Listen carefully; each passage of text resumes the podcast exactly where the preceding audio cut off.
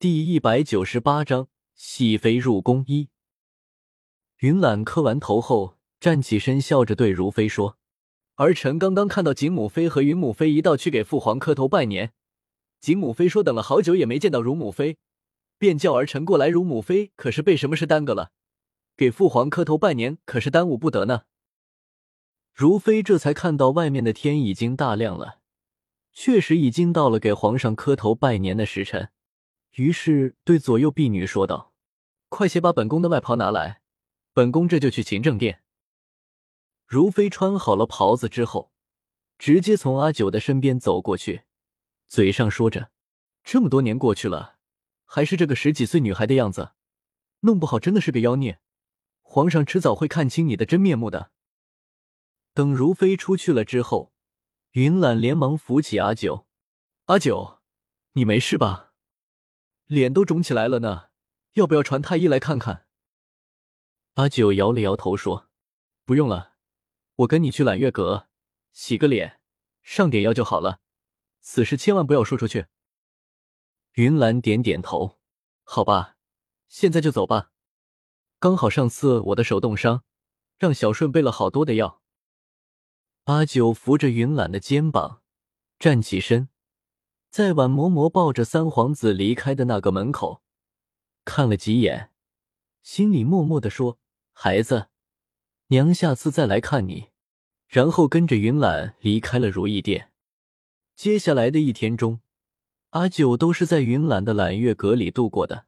因为脸肿着，没法出去见人，而且自己这个御前女官也没有什么实质性的任务，便乐得清闲，在揽月阁里烤烤火。看看书，除了脸上有点疼，别的都挺舒服的。傍晚晚膳的时候，小顺从外面跑回来，说：“阿九，这下你放心了。皇上说如妃早上请安取得太晚，藐视圣上，拖去打了二十大板。我刚才去私信访问了，估计这二十板子下去，一个月都下不了地了呢。”阿九看着跑得气喘吁吁的小顺。心里一阵温暖，原来自己在这里还有这么多的朋友，尽管是个朋友。于是倒了杯茶给他，快喝些水吧，看跑得满头大汗的。小顺没有接那杯水。阿九虽然是宫女，可是看大皇子都对她那么恭敬，来头一定不小，可不敢劳烦他倒茶，于是自己去倒了一杯茶。云懒看完了之前先生教的书。又在临摹字帖，听了小顺的话，说道：“依我看啊，二十板子算是轻的，应该打上个二百大板，这才解气。”小顺喝了一杯茶水，接着道：“我滴主子啊，这打板子的门道你就没有奴才清楚了。有时候板子打的少，不见得就打得轻；有时候板子打的多，不见得就打得重。这可是私刑房的小虎亲口跟我说的。”如非他这次算是倒霉了，差点连退骨都打断了。胡子说：“这二十板子打完之后，他这辈都别想再跳舞了。”云懒听了小顺的话，点了点头：“这样还差不多。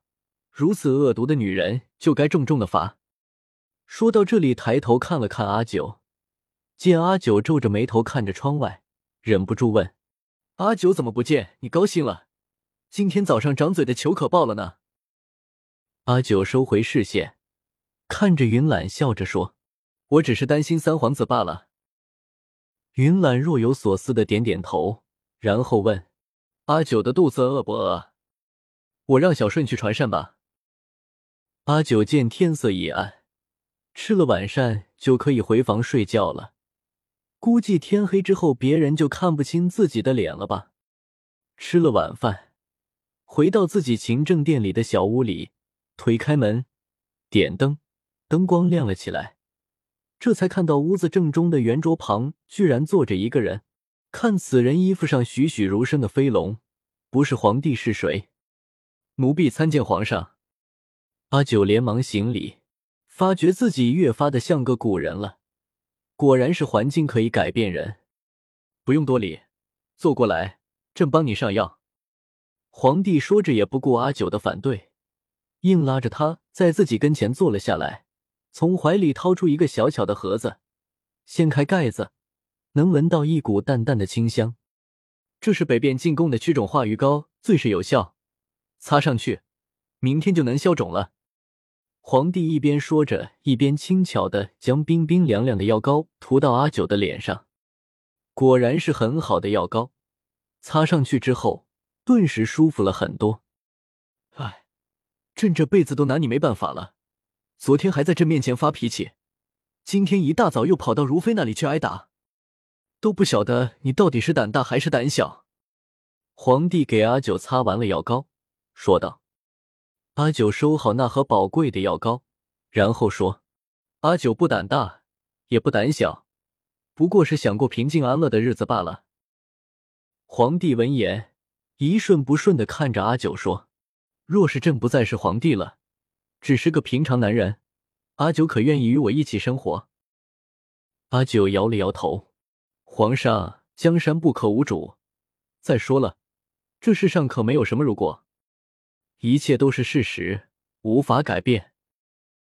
皇帝叹了口气：“罢了，你早些休息吧，朕还有事。”说着站起身，朝外面走去。临出门的时候，回过头来嘱咐说：“记得早晚擦药膏。”然后迈开步子走远了。阿九关上房门，又是一天过去了。世上没有如果，哪怕重来一次。还会如此选择？春天到来，天气回暖，青草发芽，绿树开花。后宫里的美人们，一天中有半天在御花园里流连，好不热闹。而朝堂上，科考之后新出炉的状元和一应年轻人，才将朝堂的陈旧之气一扫而光。吏部的官员大变动，提拔了一应政绩显著的官员，贬黜了一些贪官污吏。